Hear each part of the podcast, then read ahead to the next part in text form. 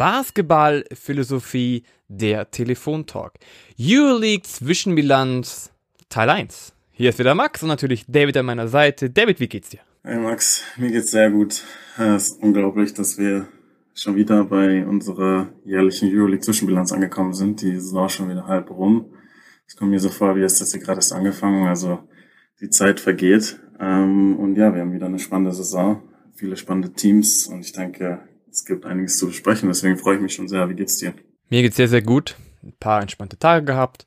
Jetzt freue ich mich auf diese Zwischenbilanzfolge. Lass uns gleich starten. Platz 18 bis 10 wollen wir heute machen.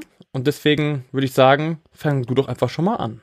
Wer ist denn Platz 18? Ja, genau. Also die Hinrunde ist eben jetzt schon rum und äh, wir nutzen eben die Gelegenheit jetzt, um wieder jedes Team zu analysieren, die ja, einzelnen Teams durchzugehen, wie die Hinrunde verlaufen ist und wie die Rückrunde verlaufen könnte.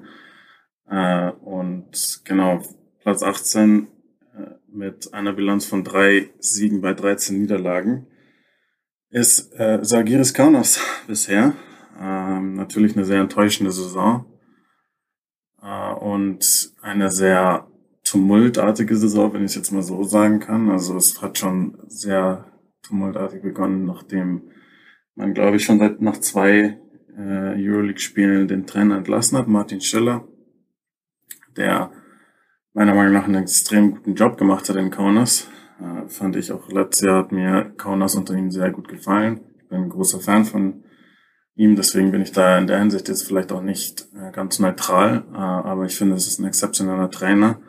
Äh, und da hat sich schon so die Frage gestellt, also die offizielle Begründung vom Vereinsseite war eben, dass man äh, mit der sportlichen Situation mit ihm nicht unter ihm nicht zufrieden war und deswegen schnell reagieren wollte, wo ich mich schon sehr wundere, was da halt noch so dahinter gesteckt hat. Also ähm, keine Ahnung, was da vielleicht auch hinter den Kulissen passiert ist. Aber wenn äh, es tatsächlich so gewesen ist, dass es nur sportliche Gründe hatte, diese Entscheidung, dann fehlt mir dafür wirklich jegliches Verständnis. Ähm, aber naja, kompliziert. Man hat, man hat eben den Trainer gewechselt. Äh, man hat jetzt als quasi, äh, ja, wie soll man es nennen, als neuen, äh, als neuen Headcoach haben sie Juris Dorfs verpflichtet, der jetzt eben die, die Geschicke leiten soll, die Mannschaft stabilisieren sollte.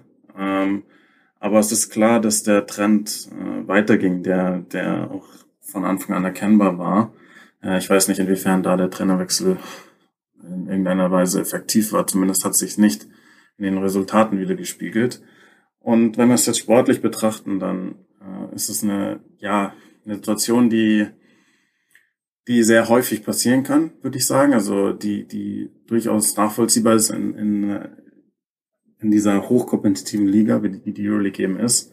Ich finde, es ist eine Liga, die sehr, sehr eng beieinander liegt, wo alle Teams auf hohem Niveau sind, äh, wo kleine Probleme oder Fehler in der Kaderzusammenstellung riesige Effekte haben können. Vor allem bei Mannschaften wie Kaunas, die in Sachen Budget eher am unteren Ende sind, äh, wo man nicht eben, äh, ja, wo man nicht unbegrenzte Möglichkeiten hat und wo dann vielleicht ein oder zwei Fehler in Sachen Kaderzusammenstellung schwerer wiegen können als bei anderen, anderen Teams. Ähm, das ist jetzt mal so erstmal meine allgemeine Analyse. Ich hatte jetzt auch noch, äh, man, könnte, man kann noch ein bisschen noch ins Detail gehen in Sachen Kader und was auf dem Basketballplatz noch alles so passiert ist bisher bei Kaunas. Äh, aber erstmal will ich dich fragen, was ist so dein Eindruck von Jalgiris Kaunas diese Saison? Tatsächlich würde ich es relativ schnell genauso zusammenfassen wie du auch. Also ich finde, nach zwei oder drei Spieltagen den Trainer zu entlassen, ist ein bisschen früh.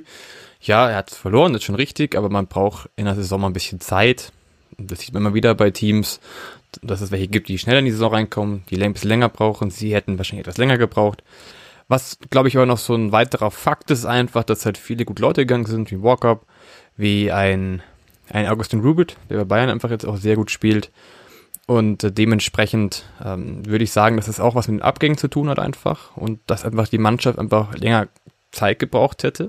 Und dann gibt es ja noch so den nächsten Punkt, wenn du einmal in diesem Strudel drin bist, dass du einfach die Spiele verlierst am Anfang, geht ja auch das Selbstvertrauen zurück. Und wenn das Selbstvertrauen zurückgeht, wird es nicht einfacher, wirklich wieder das umzureißen, das Ruder. Und da sind sie ja diesen Strudel reingekommen. Aber ich finde, dass sie sich schon etwas verbessern zum Anfang. Aber ich sag mal so, es war ein bisschen unnötig, den Trainer zu entlassen, weil, warum? Also nach zwei Spieltagen macht es für mich keinen Sinn. Ich würde sagen, das reicht schon für Kaunas. Ich weiß nicht, wie, ihre, wie sie die Rückrunde wirklich ähm, starten werden, beziehungsweise wie sie da auftreten werden. Ist so eine kleine Wundertüte, glaube ich. Also ich glaube, die können ein bisschen besser werden, ja, wenn sie sich besser eingespielt haben, auch wenn jetzt schon die, die Hinrunde vorbei ist. Aber insgesamt ist es, wird es eine Überraschung, was da passiert. Ja, es ist, es ist ein bisschen ungewohnt, weil normalerweise eigentlich Kaunas, finde ich, ein Verein war, der durchaus immer Stabilität ausgestrahlt hat und äh, wo es, ja, wo es nicht so diese chaotischen Situationen gab, wie es dieses Jahr der Fall war. Und ja, also diese, diese Entlassung ist wirklich eine sehr mysteriöse äh, Sache. Also ich bin mir sicher, dass irgendwas hinter den Kulissen da passiert sein muss, aber es ist halt einfach auch vom Timing her sehr seltsam. Also ähm, sagen wir so, wenn die zum Beispiel, wenn eben Schiller und die Vereinsführung unterschiedliche äh, Ansichten hinsichtlich der Kaderplanung oder sowas gehabt hätten, dann wäre es ja gar nicht so weit gekommen, dass man äh, dass man zusammen in die Saison geht. Äh, das heißt, ich, ich frage mich schon, was da so dramatisches passieren, passiert ist, dass dann eine äh, Entlassung nach zwei Spieltagen rechtfertigt. Ähm, deswegen nochmal, wenn das wirklich nur eine sportliche Entscheidung war, fehlt mir dafür wirklich jegliches Verständnis, weil Martin Schiller ähm, ja ein wirklich toller Trainer ist und der wirklich auch in der Saison davor tolle Arbeit geleistet hat bei Kaunas. Du bist in den Kader kurz eingegangen und du hast die Abgänge angesprochen. Das ist natürlich ein großer Faktor und da sind wir wieder bei der Situation, dass Kaunas natürlich eine Mannschaft ist, die weniger Budget hat. Ähm, da, da, und wenn Kaunas eben einen guten Job macht in Sachen Kaderzusammenstellung, äh, wenn sie eine gute Saison spielen, wenn sie Spieler gut vielleicht entwickeln, dann klopfen die größeren Teams an und man muss, äh, man muss eben schauen, wie man äh, sich neu aufstellt. Und das stellt einen natürlich jedes Jahr wieder vor eine neue Herausforderung. Und es ist schwierig, immer äh, da ein Schwarze zu treffen. Also bei Transfers, die können auf dem Papier gut aussehen und dann funktioniert es einfach nicht. Ich, und ein wichtiger Abgang, denke ich, den du jetzt nicht aufgezählt hast, war natürlich Grigonis, den man verloren hat, der letztes Jahr der beste Spieler von Kaunas war der nach Moskau gegangen ist. Äh, und ich denke, da liegt das größte Problem auch im Kader, dass man eben in Grigonis einen hatte, der Verantwortung übernehmen, äh, übernommen hat. Also der nicht nur Talent hatte, sondern der auch wirklich in großen Momenten ein Spiel in die Hand nehmen konnte, äh, der in wichtigen Momenten des Spiels wichtige Würfe nehmen und treffen konnte und auf den sich halt die Mannschaft auch verlassen konnte in Sachen Scoring, der wirklich Konstanz reingebracht hat. Und das fehlt einfach in diese, dieser diesjährigen Mannschaft. Ähm, und man hat eben versucht, das zu ersetzen mit äh, Emmanuel Moutier. Äh, und dieser Transfer hat halt einfach nicht funktioniert. Man hat sich mittlerweile wieder getrennt. Man hat zweimal nachverpflichtet auf der Guard-Position mit Ty Webster und mit Soran Dragic. Und es fehlt einfach an Kontinuität im Kader. Es fehlt auch eben an äh, an Schlüsselspielern. Also es gibt viele talentierte Spieler, die eine gewisse Rollen gut solide erfüllen können.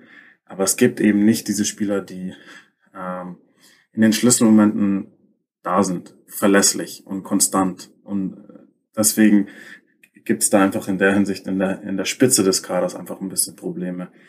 Ich möchte aber nicht vergessen, äh, wenn wir jetzt über Kaunas sprechen, eines der meiner Top-Überraschungen bei Kaunas äh, oder was heißt Überraschung, also eine der Erfolgsstories, äh, muss definitiv Josh Niebuhr sein. Äh, ich weiß nicht, was du von ihm hältst, aber ich finde, er ist einfach ein super explosiver äh, Spieler, der auf der 5 Encounters wirklich toll spielt und der bestimmt das Interesse von äh, allen Topclubs in Europa auf sich gezogen hat mit seiner mit seinen Leistungen in der Euroleague bisher. Ähm, also wirklich ein toller Spieler, den man da gefunden hat. Aber insgesamt leider ein bisschen problematisch ist bisher. Okay, du, was hältst du davon, wenn wir zu Platz 17 gehen? Wer ist denn das überhaupt? Ja, genau, machen wir weiter. Äh, Platz 17, äh, aktuell Panathinaikos äh, Athen mit einer Bilanz von 4 Siegen bei 13 Niederlagen. Also dazu muss man jetzt natürlich auch sagen, also wir, wir äh, nehmen diese Folge jetzt am 30.12. auf. Der Spielt Spielpläne werden eh schon durcheinander geworfen mit Corona-Absagen und so weiter. Deswegen, die Tabelle ist auch, die wir aktuelle Tabelle, die wir eben verwenden, äh, ist natürlich auch so, manche Teams haben schon mehr Spiele bestritten als andere etc. Aber äh, im Grunde genommen ähm, ist natürlich auch die Tabellenregion äh, teilweise aus, aussagekräftiger als jetzt der spezifische Tabellenplatz. Ähm, äh, also Athen zum Beispiel hat ein Spiel mehr ähm, und, und so weiter. Also aber auf jeden Fall Panathinaikos auch dieses Jahr wieder äh, im Tabellenkeller. Und äh, für mich persönlich nicht, nicht wirklich überraschend. Ähm, ich denke, Athen ist eine Mannschaft, die einfach jetzt seit ein paar Jahren ein bisschen im Umbruch ist, wo man auch einfach nicht die nötige Kontinuität reinbringen konnte. Einerseits auf der Trainerbank, aber auch im Kader. Äh, immer viele Veränderungen und natürlich auch finanzielle äh, Probleme durch die Corona-Situation, die natürlich eigentlich alle Vereine haben, aber die beim gewissen Vereinen teilweise dann dramatischer waren als bei anderen.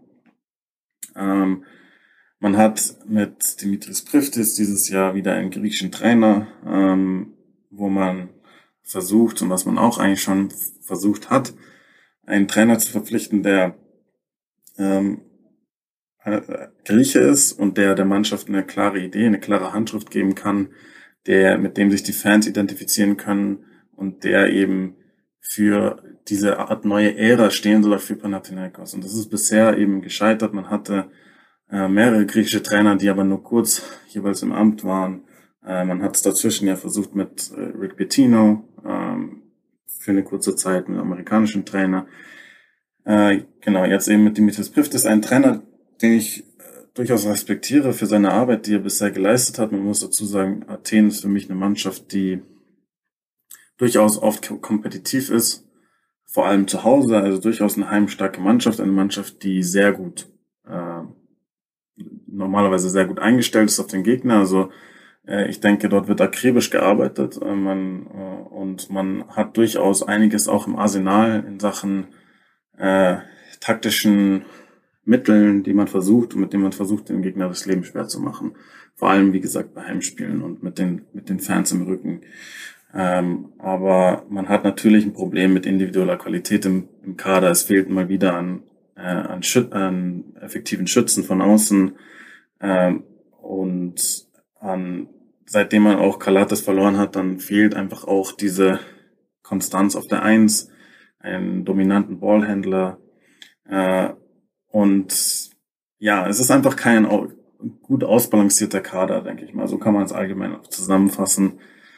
Ähm, und ja, mal wieder eine problematische Situation, in der man sich jetzt wieder befindet und man muss einfach eine, ja, eine klare ähm, Struktur aufbauen. Äh, und ich denke, es ist wichtig, dass Athen realisiert, dass das nicht bedeutet, den Trainer ständig zu wechseln, sondern dass man sich wirklich mal hinsetzt und überlegt, welche Identität soll Panathinaikos haben und wie soll der Kader äh, strukturell aufgebaut werden mit einem Kern an Spielern mit verschiedenen Qualitäten, die sich gut ergänzen, die gut zusammenpassen, so dass man da mal ein effektives Konstrukt aufbauen kann, was äh, Athen mittelfristig wieder zurück auch konstant zurückbringt ins Playoff-Rennen und eventuell dann auch eben wieder, wo man eigentlich ja hin will, zu einem der Titel Titelkandidaten. Aber was ist, was ist deine Meinung zu Athen? Ja, es funktioniert einfach irgendwie nicht, nicht so ganz richtig. Äh, und ich habe so ein Bild in meinem Kopf, das ist bei Papa Giannis.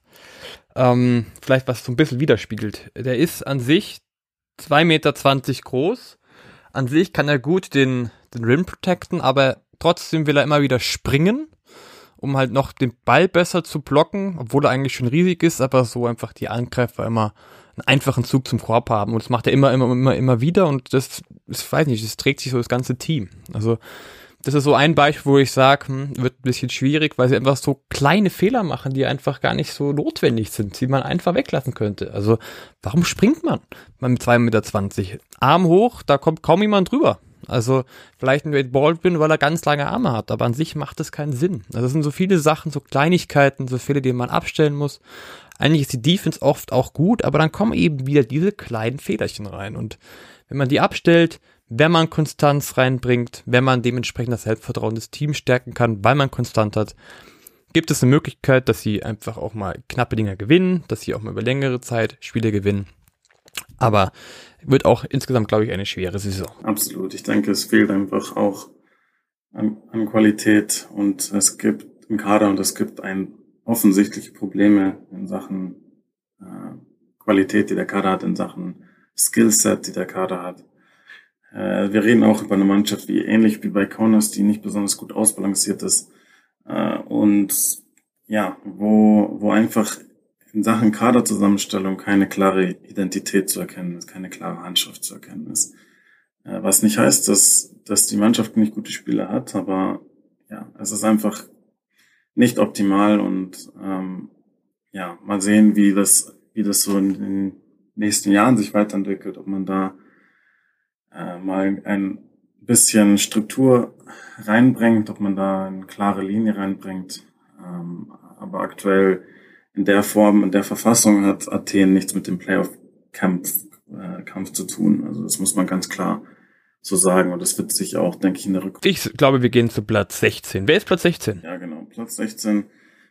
Für mich eine der großen Überraschungen äh, ist Baskonia äh, mit einer Bilanz von sechs Siegen, elf Niederlagen. Baskonia natürlich eine der großen Enttäuschungen bisher dieses Jahr, äh, muss man ganz, ganz klar sagen, weil man in die Saison gegangen ist mit, mit großen Erwartungen, äh, weil man den Kader durchaus namhaft verstärkt hat. Man hat Wade Baldwin verpflichtet, äh, man hat äh, mit Landry Nook und auch noch einen weiteren Spieler, der äh, durchaus bekannt ist in, in, aus Bundesliga-Kreisen, für seine Zeit bei Alba Berlin. Man hat mit Druckers Getreites einen Ex-Berliner. Äh, man hat Alec Peters äh, in, in, der Mannschaft. Äh, man hat Simone Fontecchio und Jason Granger, nochmal zwei Ex-Albatrosse. Ähm, interessante, auch interessante äh, jüngere Spieler wie ein Steven Enoch. Also durchaus Qualität im Kader äh, und klar das Ziel, die Playoffs zu erreichen vor der Saison. Und man hat bisher einfach äh, nicht diese Qualität auf dem Papier aufs, aufs Parkett bringen können. Das muss man auch, äh, muss man einfach so klar sagen. Man hat auch äh, den Trainer schon gewechselt. Äh, man hat mit äh, jetzt Nevins Beyer verpflichtet. Und ja, äh, komplizierte Situation und ich muss ehrlich sagen, ich verstehe nicht ganz, ich habe bis jetzt nicht ganz verstanden, was, warum, wo, wo das Problem liegt, warum äh, man nicht es nicht geschafft hat, äh, dieses Talent äh, so spielen zu lassen, wie es könnte. Ähm, das ist ein bisschen eine, eine, ja, eine komische Situation äh, und also es ist ein bisschen mysteriöse Situation für mich. Also ich muss auch, also dadurch, dass ich nur, ich habe natürlich jetzt nicht jedes Spiel von Baskonia gesehen, äh, man, man kriegt halt äh, so einiges mit, wie dass sie viele Spiele verlieren. Und wenn man, ich habe ein paar Spieler gesehen von Baskonia auch ganz. Die Mannschaft hat halt Probleme, aber wenn man jetzt sich überlegt, wo, wo liegt der Kern des Problems, dann habe ich darauf erstmal keine Antwort. Aber ich weiß nicht, wie es bei dir aussieht. Hast du eine Theorie, was, was in Baskonia dieses Jahr schief Ich habe tatsächlich eine Theorie. Und zwar allein schon, wenn man das sagt, nur sagt, Wade Baldwin plus praktisch Alba, Alba Berlin. Ne, das sind ja viele Alba Berlin-Spieler sind viele gute Spieler, viele Spieler, die eigentlich eine Führungsrolle haben wollen, viele Spieler, die viel Talent haben und viele Spieler, die sehr, sehr, sehr gut sind und die für sich auch bestimmt ein bestimmtes Potenzial denken, ja, sie sind sehr, sehr, sehr, sehr gut, was auch ja stimmt. Wenn du allerdings dann sehr viele gute Spiele in einem Team hast, die aber auch von sich selbst auch überzeugt sind, sehr gut überzeugt sind, kann es einfach auch Probleme geben innerhalb der Mannschaft, innerhalb des Teams. Vor allem, weil es schwierig ist, einfach die Rollenverteilung hinzubekommen. Ja, wer kriegt mehr den Ball, wer kriegt weniger den Ball. Ja, und Jason Granger will als Point Guard viel den Ball verteilen, Wade Baldwin will am liebsten den Ball immer in der Hand haben. Dann gibt's noch ein zweites Problem, was ich für mich vielleicht sehen könnte, ist, äh, die vier oder fünf Alba-Spieler kommen von Alba Berlin. Was hat Alba Berlin gespielt? Sie haben einen freien Basketball gespielt, ja, auch Spanisch, sehr viel passen. aber trotzdem sehr frei. Also noch freier, als es einfach jetzt dort wieder ist. Das heißt, sie brauchen wieder eine gewisse Eingewöhnungszeit, um wieder praktisch in den System Basketball reinzukommen.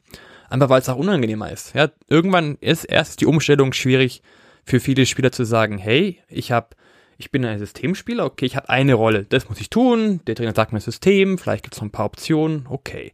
Jetzt bist du bei Berlin und musst dich da erstmal komplett umstellen. Okay, ich habe auf einmal alle Freiheiten, die es gibt. Und die nutze ich natürlich aus. Und wenn du viel Freiheiten hast, können sich viele Spieler auch besser entwickeln. Warum? Weil sie sich entwickeln müssen. Weil sie diejenigen sind, die mehr Verantwortung haben. So, und jetzt gehen die Spieler, die an sich untereinander sich gut kennen, ne, aber gehen jetzt zu einem anderen Verein.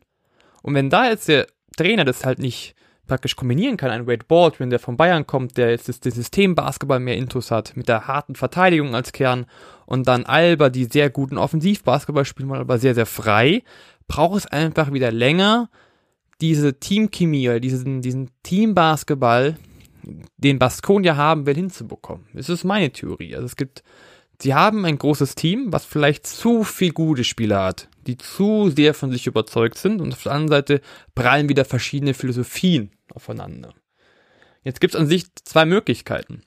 Man schafft es, dass man das ganze Potenzial hat, das es gibt, zusammenzufügen und dann können sie richtig durchstarten in der Rückrunde. Wenn sie sich wirklich zueinander finden, ist der eine Part. Oder aber Part 2, dass jeder doch wieder so seinen Stiefel ein bisschen machen möchte, dass es einfach nicht diese Konstanz gibt, weil man nicht diese eine Philosophie findet, die für jeden passt. Und deswegen dementsprechend das zu untermauern, habe ich so ein bisschen das Beispiel des Spiels gegen Bayern. Da haben sie gewonnen. Ne? Es haben viele, viele Spieler gefehlt, wo jeder sagt, hey, das ist ja ein Nachteil, wo so viele gute Spieler haben gefehlt.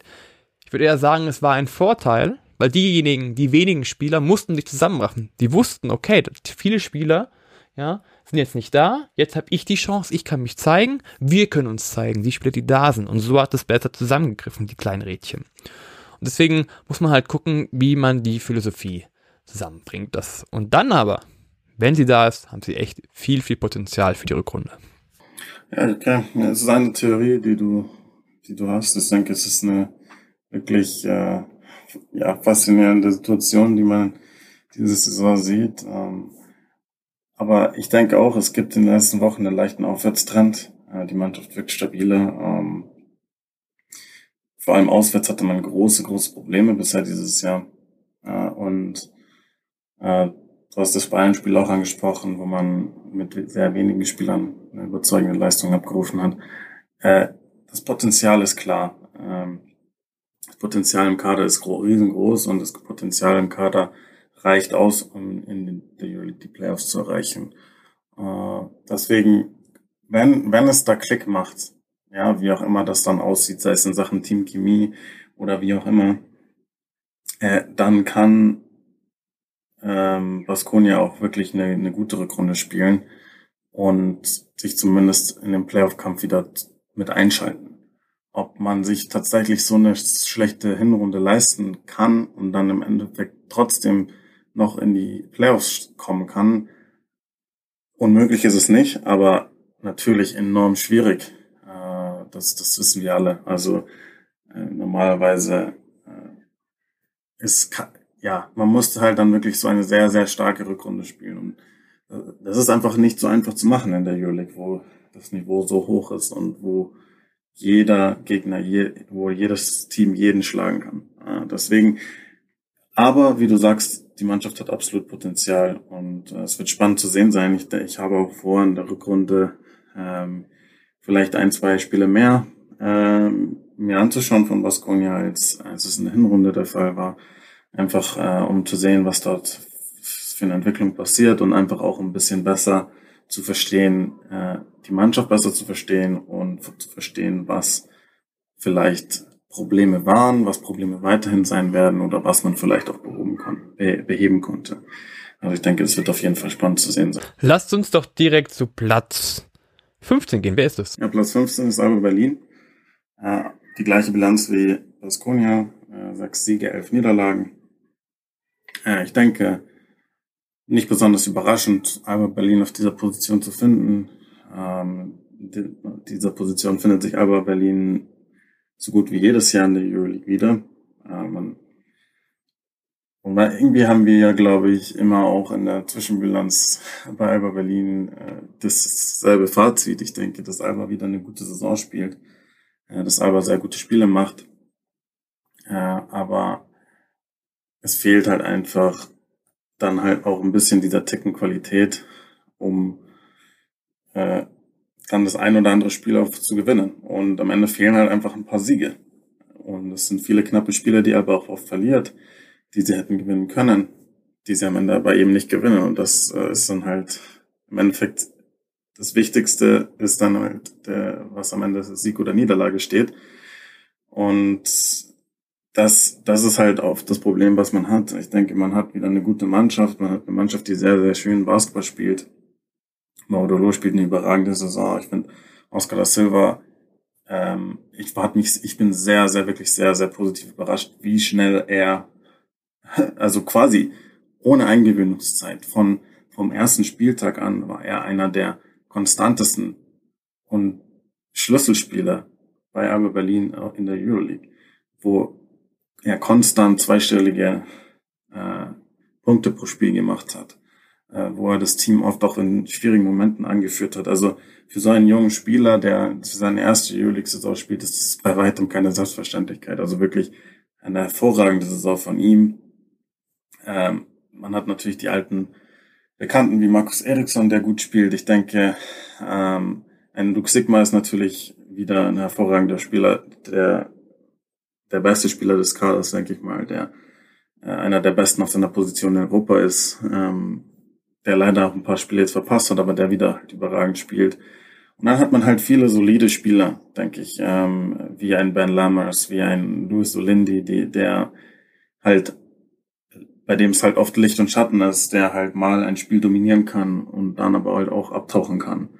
Äh, und ich denke, das ist halt einfach die Situation. Alba hat Qualität, Alba spielt guten Basketball, ähm, aber es fehlt halt dann oft da äh, an der Konstanz in den Leistungen. Man hat oft auch wieder mal, man hat wieder mal Probleme auswärts, äh, dass man entweder in manchen Spielen einfach nicht die nötige Qualität hat und nicht äh, kompetitiv ist.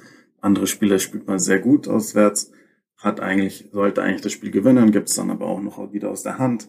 Also es ist wieder mal so eine Saison mit Licht und Schatten und am Ende bleiben einfach die, diese paar Niederlagen zu viel äh, für die, die es dann schwierig machen, dass Alba dann im Endeffekt im Playoff-Kampfen eine Rolle spielt. Ich hoffe natürlich, dass Alba äh, mehr von den knappen Spielen in der Rückrunde gewinnen wird, als sie es in der Hinrunde getan haben, so dass man da vielleicht auch noch ein paar Plätze gut machen kann und so dass man vielleicht da am Ende noch eine Rolle spielt im Kampf um die Playoff-Plätze. Aber natürlich ist Alba da einer der Außenseiter, das muss man doch ganz klar so sagen. Aber was sagst du zur Saison bisher?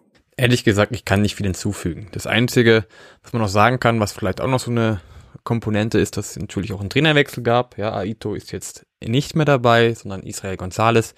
Er war zwar davor schon als Associate Head Coach, ne, also praktisch der zweite Head Coach neben Aito, ähm, und hat das jetzt praktisch übernommen. Also an sich ist nicht so viel passiert, aber natürlich bringt er wahrscheinlich auch eigene Ideen mit rein. Und diese Ideen muss man auch wieder erst den Spielern praktisch mitgeben und praktisch so diese Aito-Ära ist jetzt so ein bisschen vorbei, dass es wirklich Aito ist im Vordergrund, sondern es ist halt ein neuer Trainer, auf den man sich auch wieder ein bisschen mehr einstellen muss, der jetzt wirklich die Führungsrolle hat. Aber natürlich spielt Alba auch einen sehr, sehr guten Basketball. Ähm, wenn sie sich halt, das ist halt das an dem freien Basketball, du musst dich halt zusammenfinden und sie spielen sehr, sehr viele gute Spiele, aber dadurch, dass du halt sehr frei spielst, gibt es auch immer wieder mehr Missverständnis. Aber je besser man eingespielt ist, desto besser kann man auch wieder knappe Siege holen, die einfach jetzt noch nicht geholt werden.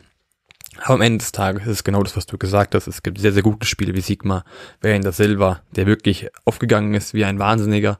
Aber es gibt halt auch viele, die praktisch, ja, mal gute Tage haben, mal nicht so gute Tage haben. Ähm, dann ein Sigma, der natürlich dann mal fehlt. Das ist natürlich dann schwierig, einfach zu kompensieren.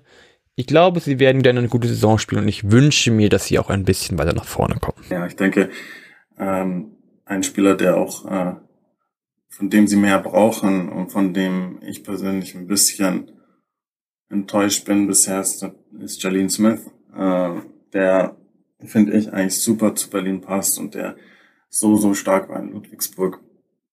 Aber der bisher eben Probleme hat auch ähm, in der Euroleague und nicht diese nötige Konstanz bringt, die man auch von ihm erwartet hat. Ähm, aber äh, ja, es ist, also es ist für ihn auch die erste Euroleague-Saison, aber er ist natürlich äh, vom Alter her äh, an einem anderen Punkt in der Karriere, wie jetzt zum Beispiel in Oscar da Silva. Ähm, und ich denke, man hatte schon von ihm bis sich ein bisschen mehr erwartet. Äh, aber ja, es ist auch nichts Außergewöhnliches. Die Euroleague ist einfach, ist einfach tough und ähm, es braucht halt für, für einige Spieler auch ein bisschen Zeit. Deswegen könnte Jolene Smith zum Beispiel auch ein Spieler sein, der, der in der Rückrunde ähm, besser reinfindet, der Alba etwas mehr geben kann, ähm, als er es bisher getan hat. Und das würde in Alba Berlin natürlich sehr, sehr gut tun, das ist klar. Äh, und man, dann muss man natürlich hoffen, dass man einigermaßen gesund bleibt, dass man von Corona einigermaßen verschont bleibt.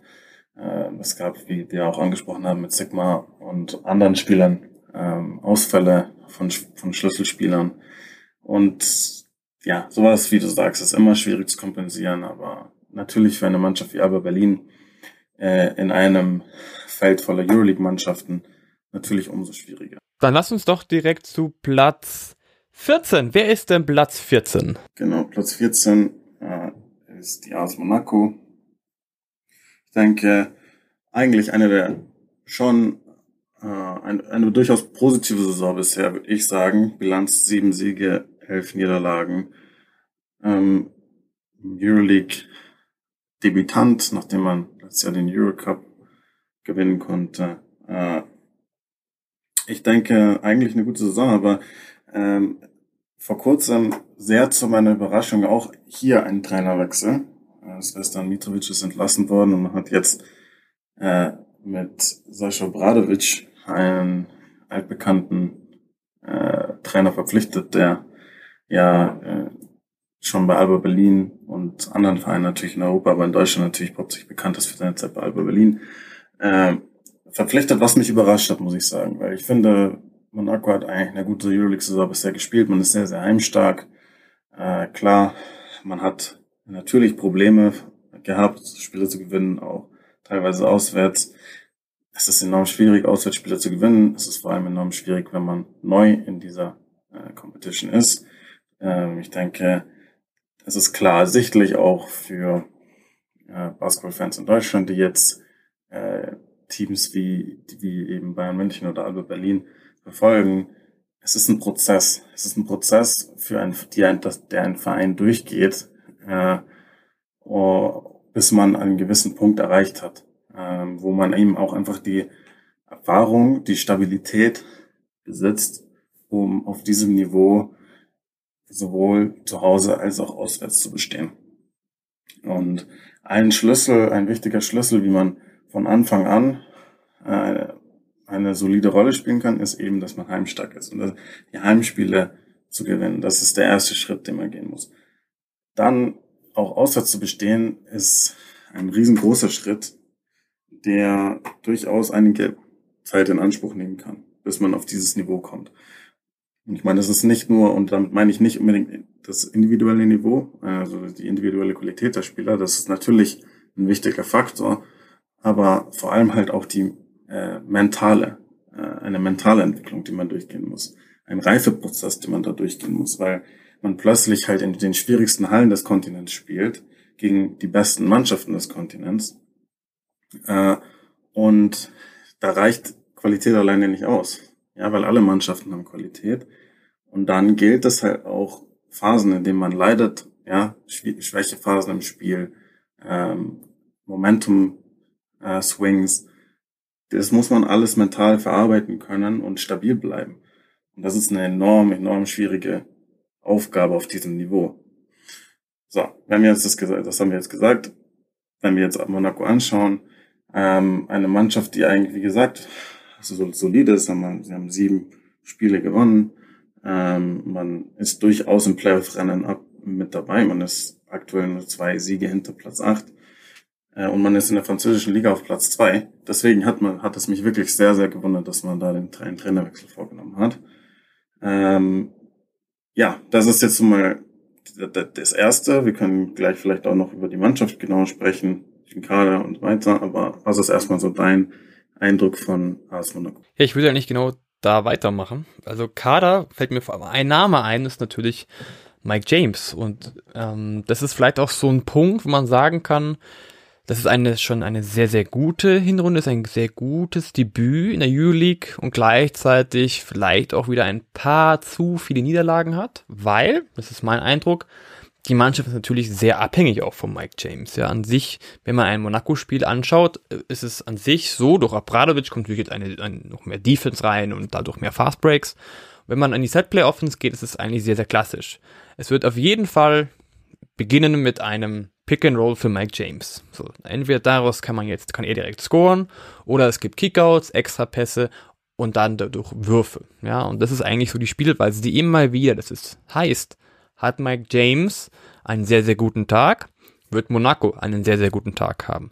Hat Mike James einen nicht so guten Tag, wird Monaco vielleicht dieses Spiel etwas schwieriger gestalten und vielleicht nicht gewinnen. Und so ist eigentlich die ganze, ganze Spielweise. Das heißt, man ist sehr abhängig von einem Spieler, das praktisch auch der Star des Teams ist. Aber man muss sagen, es ist ein Debütant. Das ist erstmal cool, dass man so einen Spieler überhaupt dahin zieht. Ja, vielleicht auch, weil er etwas disziplinarisch manchmal einfach bei anderen Vereinen Probleme hat. Dass man sagt, hey, da kriegst du eine neue Chance. Aber es macht insgesamt Spaß, einfach der Mannschaft zuzuschauen und wie du sagst schon, Platz zwei in der heimischen Liga, dann als Debütant Platz 14, auch Siege gegen Bayern wo man sie auch mal mit plus 30 wirklich geschlagen hat. Muss ich sagen, ist ein sehr, sehr gutes Debüt und man muss dich finden und es ist ein Prozess, aber es ist ein, eine Mannschaft, die einen modernen Basketball spielt und die eigentlich Spaß macht. Also ich kann nur jedem empfehlen, auch mal Monaco anzugucken. Ja, ich, ich bin deiner Meinung, deswegen wiederhole ich es auch nochmal. Ich war wirklich sehr überrascht, äh, von dem Trainerwechsel zu hören. Ähm, ich denke, dass Monaco guten Basketball gespielt hat und dass Monaco eine absolut solide Saison insgesamt hatte. Deswegen man ist es immer schwierig zu sagen, ja, vielleicht gab es dort auch intern Probleme, ja, Streitereien zwischen Trainer und Vereinsführung, Trainer und Mannschaft. Wer weiß, keine Ahnung, was die Gründe waren, aber rein sportlich betrachtet. Wir sind Außenstehende, wir haben keine Insider-Informationen. Wir schauen die Situation an, wir ähm, analysieren die sportliche Situation und dann äh, evaluieren wir die Entscheidung. Ähnlich wie in Kaunas ist diese Entscheidung für mich persönlich nicht nachvollziehbar gewesen. Aber okay, die Situation ist, wie sie ist. Ähm, du hast Mike James angesprochen. Natürlich der Schlüsselspieler des, des Kaders, der Star des, der Mannschaft, äh, über den natürlich auch äh, am meisten gesprochen wird. Zu Recht, ja. Ähm, ähm, aber ich möchte auch wirklich an der Stelle sagen, dass Monacos Kader ist ein sehr breiter Kader. Sie haben viele Qualität auf verschiedenen Positionen. Also ich finde, man hat mit Leo Westermann alleine schon einen sehr, sehr, sehr soliden Backup. Also klar, Mike James und Leo Westermann können auch beide gemeinsam auf dem Paket stehen. Ähm, aber in Sachen primärer Ballhändler, wenn Mike James vielleicht auch auf der Bank ist oder um auch Mike James als primären Ballhändler mal abzulösen, ist Leo Westermann, denke ich, eine sehr, sehr, sehr solide Lösung. Man hat äh, mit Dwayne Bacon äh, absolute Qualität äh, auf, auf dem Flügel äh, auch in Sachen Scoring. Man hat mit Will Thomas einen sehr, sehr ähm, versierten äh, Big Man, ja, der sowohl auf der 4 als auch der 5 spielen kann, der letzte Saison bei Zenit St. Petersburg eine sehr, sehr starke Saison auch gespielt hat. Man hat dann mit Donatas Montiunas auch einen guten Big Man noch im Kader. Ja, äh, also das, diese Mannschaft hat durchaus viel Qualität. Man hat jüngere Spieler, einen Mix aus jüngeren Spielern und auch Veteranen. Also das ist eine gut zusammengestellte Mannschaft, die sehr guten Basketball spielt, absolut. Ähm, in Sachen Mike James ähm, hatte Monaco natürlich etwas Glück, wie das alles gelaufen ist, äh, dass man ihn überhaupt bekommen konnte. Äh, die Situation war, das Ganze in Moskau ist natürlich nicht schön geendet, ja, das ist klar. Danach hat er sich eben in der NBA versucht, hatte ähm, hat dann bei den Brooklyn Nets gespielt, hat dort auch eigentlich relativ solide Rolle zwischenzeitlich gespielt. Äh, und hat dann eben versucht, sich weiter in der NBA, äh, weiter in der NBA Fuß zu fassen und hat eben darauf gesetzt, dass er auch in der NBA wo unterkommt und im Endeffekt ist es halt dann nicht so gekommen. Ja, und dann war er eben sehr, sehr, sehr spät im Transferfenster noch zu haben. Als dann klar war, dass Mike James in der NBA nicht unterkommt. Und dann hatten halt viele Top-Teams, die sonst vielleicht ein Favorit gewesen wären, für seine Verpflichtung, hatten dann ihren Kader schon komplett. Ja, und hatten einfach nicht mehr den Platz auf seiner Position, um ihn, um ihn zu verpflichten. Und Monaco hat eben diese Chance genutzt und hat zugeschlagen. Das war natürlich das nötige Glück, das man manchmal auch braucht. Ähm, und ich denke, er passt sehr gut rein äh, und spielt auch eine absolut solide Saison. Deswegen Monaco absolut äh, eine, eine äh, bisher gute Saison und wie du auch gesagt hast, durchaus auch guten Basketball, den man dort zu sehen hat. Ich bin gespannt, wie sich die Rückrunde für sie entwickelt, inwiefern der Trainerwechsel sich vielleicht auch auf die Leistung auswirkt, äh, ob das die Mannschaft sich verbessert, die Mannschaft vielleicht äh, stagniert oder sogar sich zurückentwickelt, man weiß es nie. Es wird spannend zu beobachten. Lass uns zu Platz 13 kommen. Wer ist das? Ja, Platz 13 ist Maccabi Tel Aviv. Selbe Bilanz wie Monaco, sieben Siege, elf Niederlagen. Äh, für Maccabi denke ich auch eine durchaus enttäuschende Saison bisher. Ähm, man hat die Mannschaft durchaus verstärkt gehabt. In der Offseason hat auch wichtige Spieler halten können. Ähm, und der Schritt wollte klar natürlich in die richtige Richtung gehen. Man wollte, hat letztes Jahr die Playoffs äh, am Ende knapp verpasst nach einem schrecklichen Saisonstart. Und jetzt war die, der nächste Schritt in der Entwicklung, ja, man will wieder in die Playoffs und man will sich von diesem Punkt aus weiterentwickeln und wieder ein äh, Anwärter auf das Final Four werden. Und man hat gut in die Saison gestartet, aber jetzt ähm, seit einigen Wochen eine signifikante Schwächephase. Und man ist durchaus abgerutscht in der Tabelle. Oh, also eine etwas enttäuschende Situation aktuell. Ähm, ich denke, die Qualität, die im Kader ist, ist absolut unbestritten. Also man hat mit Scotty Wilbekin, mit Derek Williams, mit äh, Ante Zisic zum Beispiel, äh, hat man absolute Schlüsselspieler äh, weiter im Kader. Äh, man hat mit, mit Jan Reynolds zum Beispiel verstärkt, der äh, den Verein ja schon vorher kannte, der zurückgekommen ist, der bei Bayern eine sehr, sehr starke Saison hat. Man hatte ansonsten noch mit äh, Nunnally und mit Cameron Taylor auch absolut solide Spieler im Kader. Also die Mannschaft hat Qualität. Die Mannschaft ist vor allem zu Hause immer sehr schwierig zu schlagen. Einfach eine der besten Hallen des Kontinents, eine der äh, besten Atmosphären des Kontinents. Und man hat mit Janis Varopoulos auch Konstanz auf der Trainerbank jetzt seit einigen Jahren schon und für mich einen der besten Trainer der Euroleague. Deswegen, ähm, ja, ein bisschen schade zu sehen, dass die Mannschaft jetzt einige Wochen Probleme hat und sich ein bisschen diese gute Arbeit der ersten Wochen kaputt gemacht hat. Ähm, ich denke da, aber, dass sich Maccabi durchaus auch stabilisieren wird in der Rückrunde und bis zum Schluss im Playoff-Rennen mit dabei sein wird. Ob sie dann im Endeffekt in die Playoffs kommen, wage ich jetzt mal zu bezweifeln. Äh, aber ich meine, es kann sich auch wieder ändern, wenn die Mannschaft ähm, ihr Potenzial konstanter wieder abruft. Aber aktuell haben sie durchaus Probleme und es gilt jetzt erstmal diesen Negativtrend zu stoppen und zwar so schnell wie möglich. Ja, ich kann relativ wenig hinzufügen. Ich würde nur sagen, halt, dass diese Mannschaft, die sonst auch oft durch die Defensive geglänzt hat, sehr abhängig dieses Jahr auch von der Offensive, von den Reynolds, von den Williams, von Wilbekin, die natürlich extremst gute Offensivspieler sind und manchmal ein bisschen die Schwächephase haben in der Defense. Wenn man das wieder kontrolliert, wenn man wirklich auch alle in diesem Bewusstsein hinbekommt, dass Defense auch ein sehr, sehr, sehr wichtiger Part ist, also ein noch wichtigerer Part als im Moment, es ist ein Team, das wahnsinnig viel Potenzial hat und ein Wilbekin, der immer explodieren kann. Aber er hat mal schlechte Tage, mal gute Tage. Aber das Schöne ist an ihm ist, selbst wenn er nicht der Scorer ist, er findet immer einen Nebenmann, hat ein gutes Teamplay, ein schnelles, eine schnelle, schnelle Mannschaft, die Spaß macht zum Zuschauen. Aber sie brauchen noch ein bisschen mehr Konstanz, vor allem auch in der Defense. Und das ist eigentlich das Zusammenfassende, was man zu Maccabi sagen kann. Absolut derselben Meinung. Ähm, dann gehen wir mal eine Position weiter. Äh, auf Platz 12 haben wir bei München. Äh, ich würde jetzt mal die Hinrunde zusammenfassen mit sehr durchwachsen, ähm, was nicht heißen soll, dass grundsätzlich Platz 12 nach der Hinrunde katastrophal irgendwie schlecht war oder mega enttäuschend. Ähm, ich denke, es war zu erwarten, dass nach Bayerns magischer Saison letztes Jahr äh, auch vieles vielleicht wieder ein bisschen äh, ja in der nächsten Saison halt anders läuft. Das ist ganz normal im Basketball, wenn man sich Bayern letzte Saison anschaut, hat Bayern einfach sehr, sehr viele knappe Spiele für sich entschieden.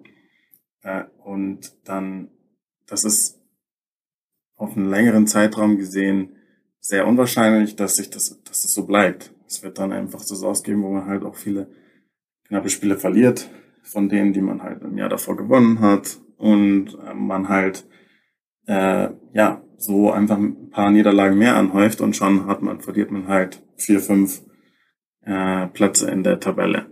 Ähm, aber äh, warum ich vor allem durchwachsen sage, ist klar.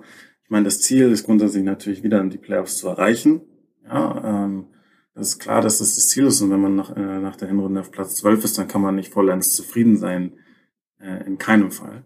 Aber wenn man sich anschaut, wie Bayern eben auf diesem zwölften Platz gelandet ist, das ähm, ist durchaus ja interessant, weil man hatte einen katastrophalen Start. Man hat mit vier Niederlagen am Stück begonnen, hatte dazwischen eine äh, sehr, sehr starke Phase, wo man sich ja bis auf Platz neun vorgearbeitet hat, äh, wo man wirklich nah dran war, sich vorne festzusetzen, auch vielleicht auf einem Playoff-Platz festzusetzen.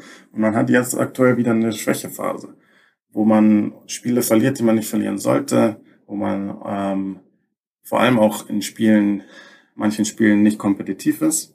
Und wir wissen, das ist der erste Schritt für jede Mannschaft in der Euroleague und äh, Bayern ist eine der Mannschaften, die das konstant sagt, vor der Saison, während der Saison.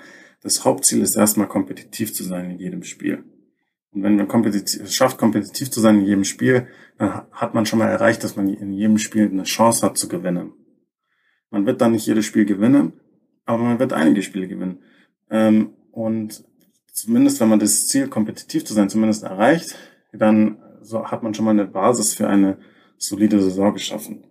Äh, wie viele Spiele man dann am Ende gewinnt, muss sich dann zeigen. Und das ist dann auch eine Frage der Qualität und das ist dann auch eine Sache, in der sich eine Mannschaft über eine Saison hinweg entwickeln kann.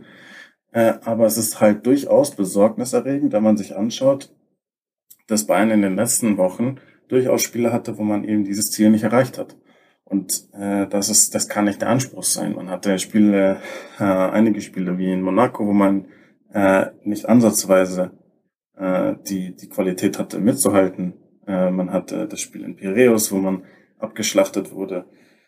Man hatte jetzt das Spiel gegen Baskonia zu Hause, was denke ich, der Tiefpunkt der Saison bisher war, wo man gegen einen Rumpfkader von Baskonia zu Hause dominiert wurde. Äh, und das ist ein Problem. Das ist ein Problem und das ist der, der Schalter, den man da umlegen muss.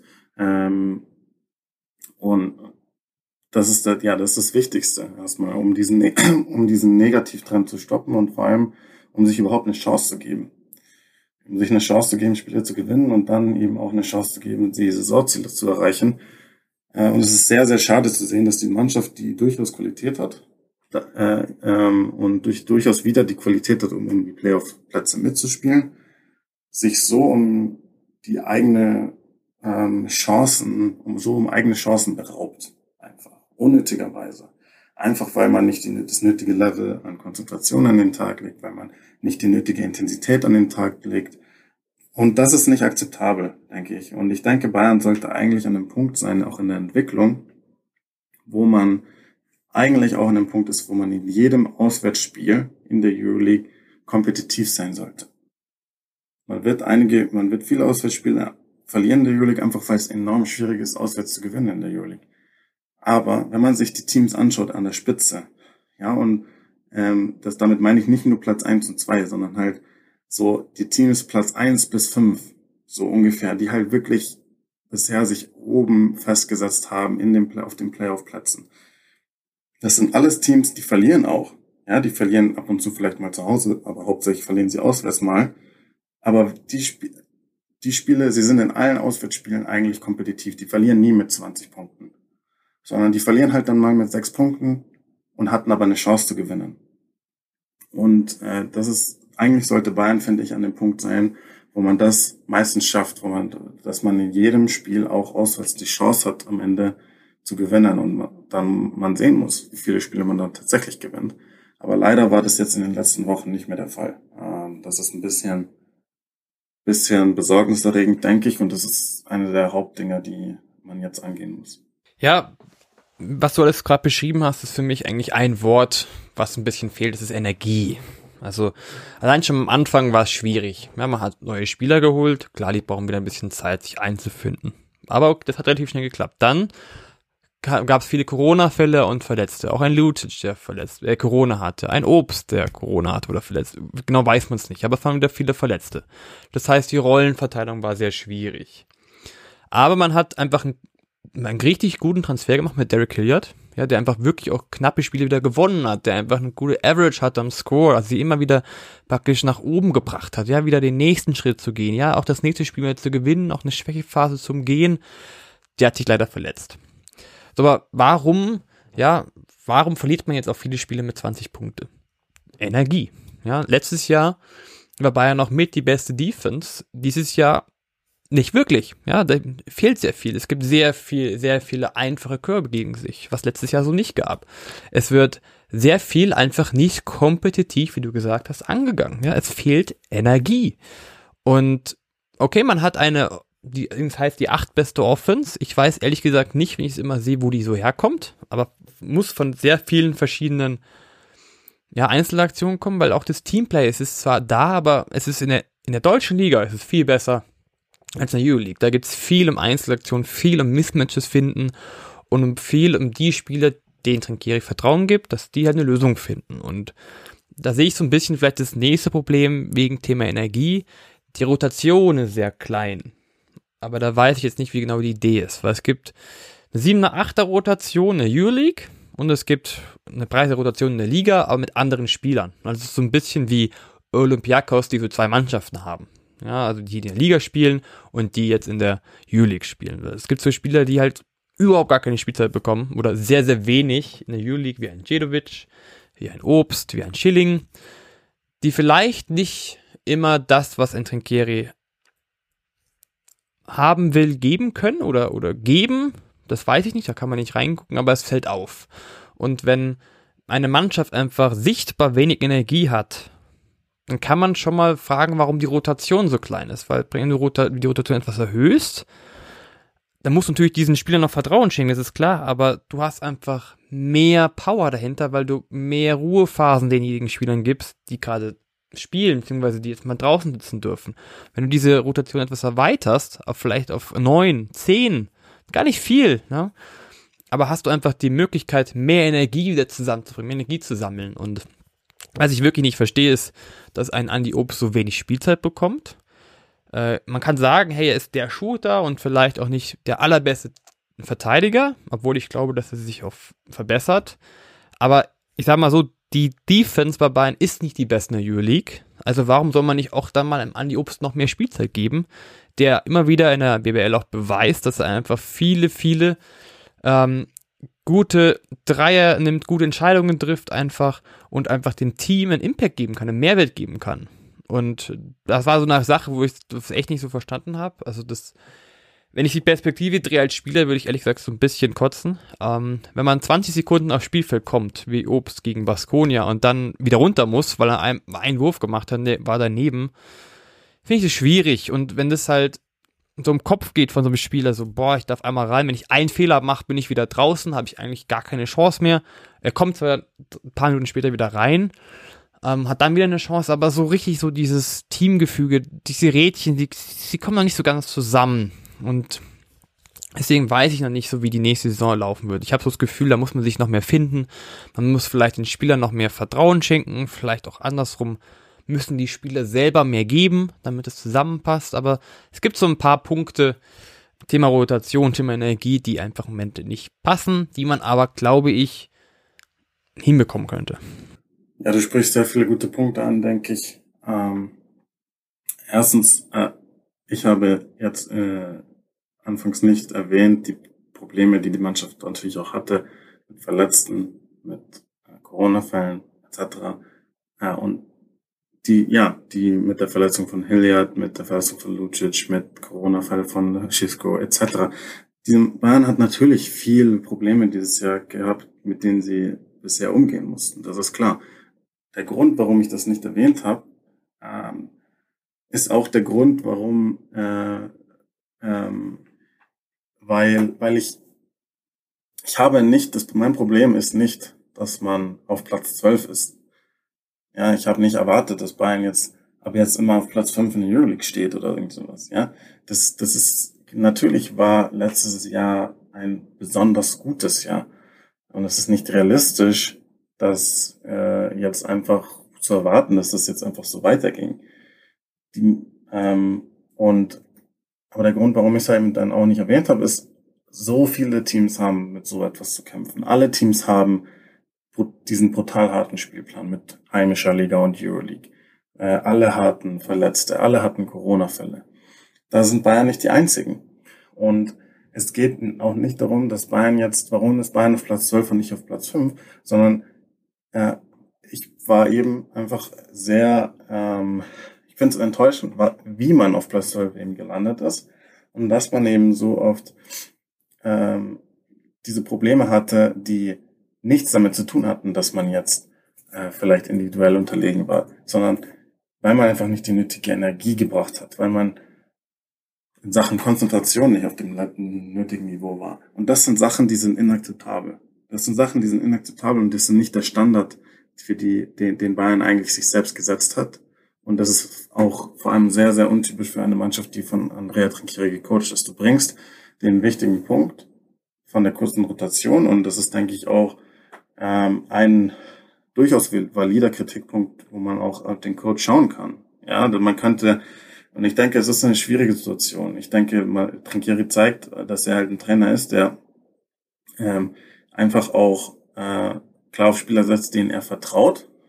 Ja, und ähm, und ich denke, Bayern hat auch ein bisschen so diese Philosophie etabliert, äh, dass die Spieler sich die Zeit verdienen müssen, die sie spielen. Also nehmen wir jetzt einen Andy Obst oder einen Gavin Schilling, dass denen nicht einfach Spielzeit geschenkt wird, nur aufgrund der Situation, dass man eben diesen Spielplan hat äh, und dass sie Deutsche sind zum Beispiel. Ähm, sondern dass sie zeigen müssen, dass sie das nötige Niveau haben. Ja? Äh, und ich denke, das ist, was man auch ein bisschen versucht zu etablieren. Äh, und ähm, dass, dass halt die Spieler klar wissen, sie müssen sich ihre Chancen erarbeiten. Das hat natürlich auch einen, das ist jetzt die eine Sichtweise, man könnte es auch durchaus anders sehen, ja. Und ich meine, ich weiß nicht, wie die, äh, wie die Gedankengänge dann intern sind. Du hast Andreas Obst angesprochen. Ähm, absolut. Ich wünsche mir auch oft, dass er ein bisschen mehr spielt. Ähm, er hat defensiv natürlich enorme Probleme gehabt, bisher auch in, in, der, in der Euroleague und das ist, denke ich, auch der Hauptgrund, warum er in der Euroleague nicht besonders viel spielt. Aber du hast eben auch gesagt, es kann sich eben halt auch auszahlen, weil er eben offensiv eine enorm wichtige Komponente mitbringt. Äh, es ist ja auch ein Gavin Schilling könnte halt zum Beispiel einfach durch Energie, die er bringt, ja, auch beim Rebounding, durch Physis, könnte er der Mannschaft was geben, das manchmal halt ein bisschen gefehlt hat. Deswegen, es wird interessant zu sehen sein, äh, inwiefern sich auch die Rotation entwickelt äh, in der Rückrunde. Es hängt natürlich auch davon ab, wie entwickelt sich die Verletzten-Situation. Ähm, aber ja, es ist auf jeden Fall spannend zu sehen. Und ähm, aber im Endeffekt finde ich, es sind auch die Spieler, die mehr geben müssen. Ja, also ähm, wie gesagt, es ist nicht so, dass äh, Bayern die einzige Mannschaft ist mit einer heimischen Liga. Ähm, alle Mannschaften haben damit umzugehen. Und die anderen schaffen es auch.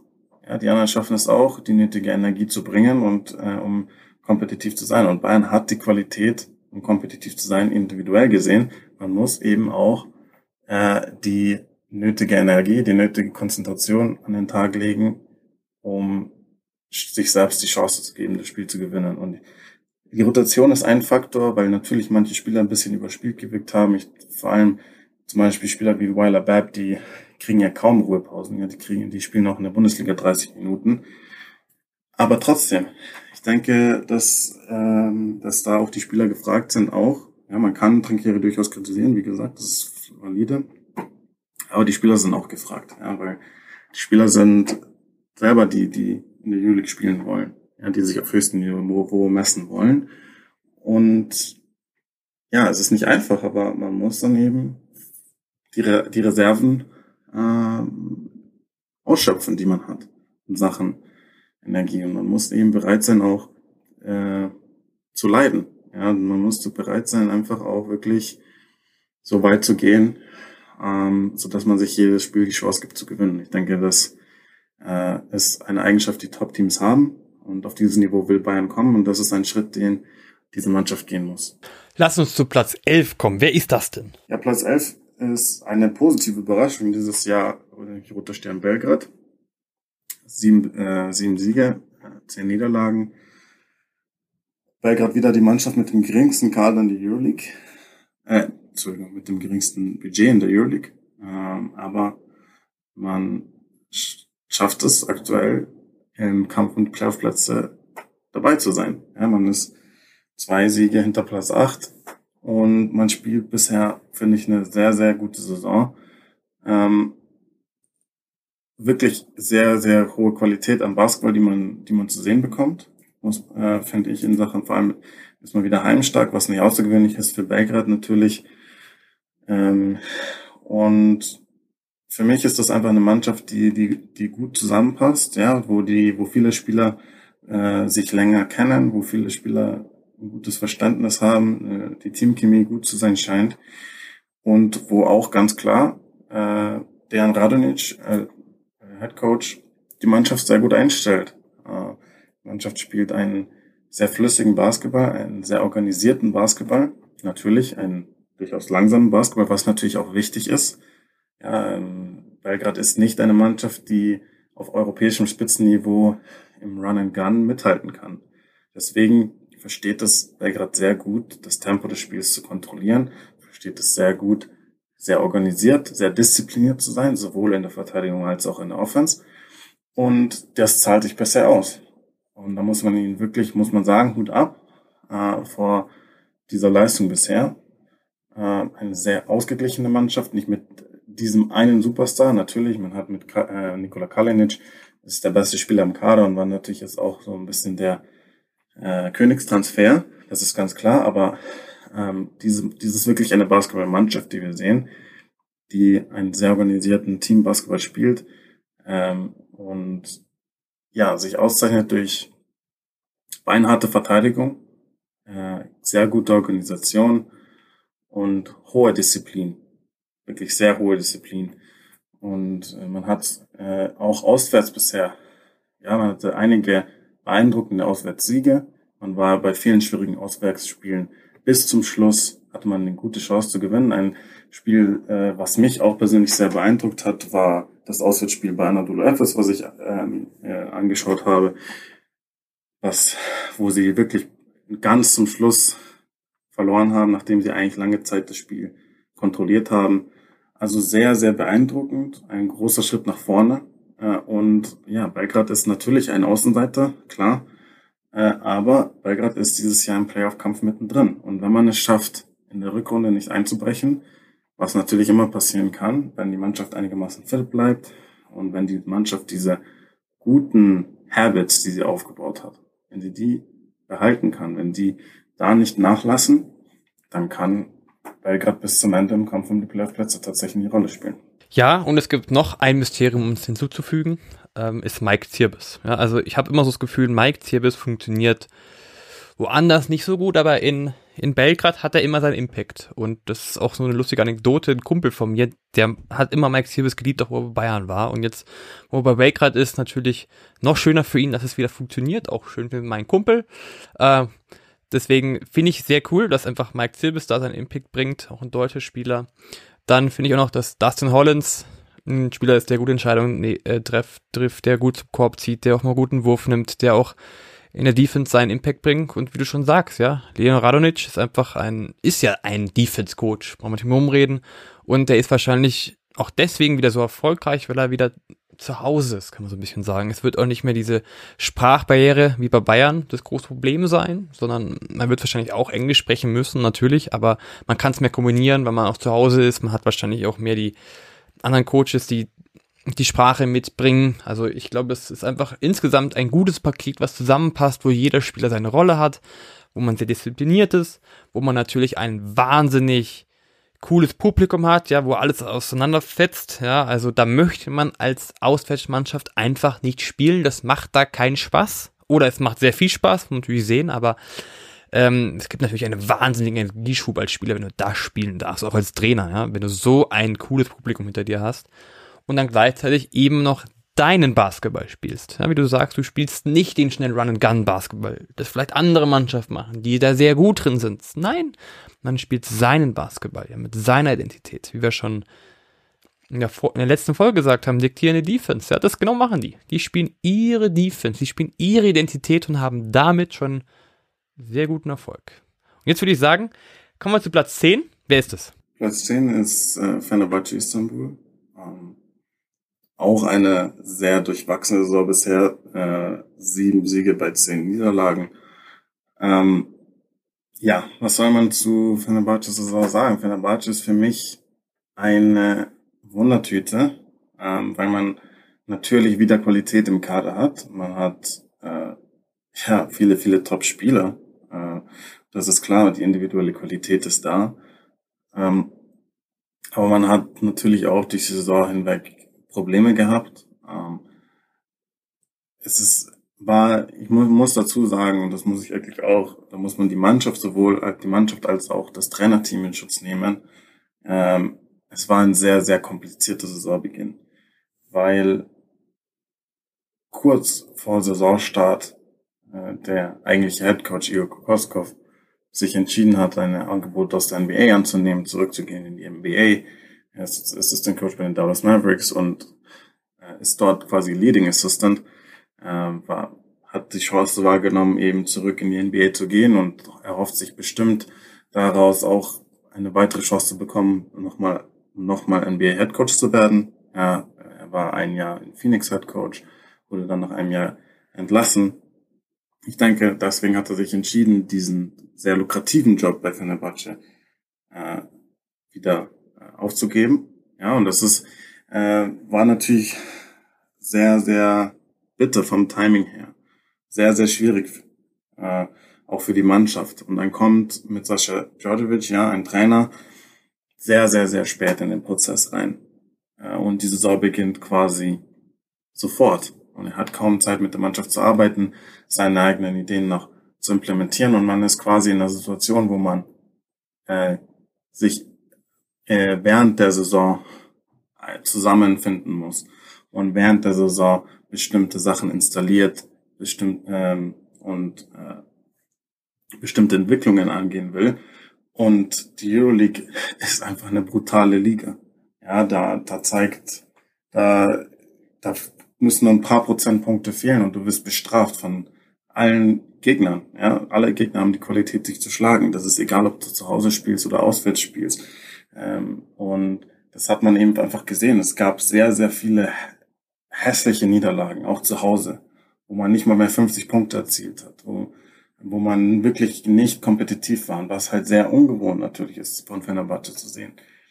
Aber das ist in gewisser Weise auch einfach natürlich.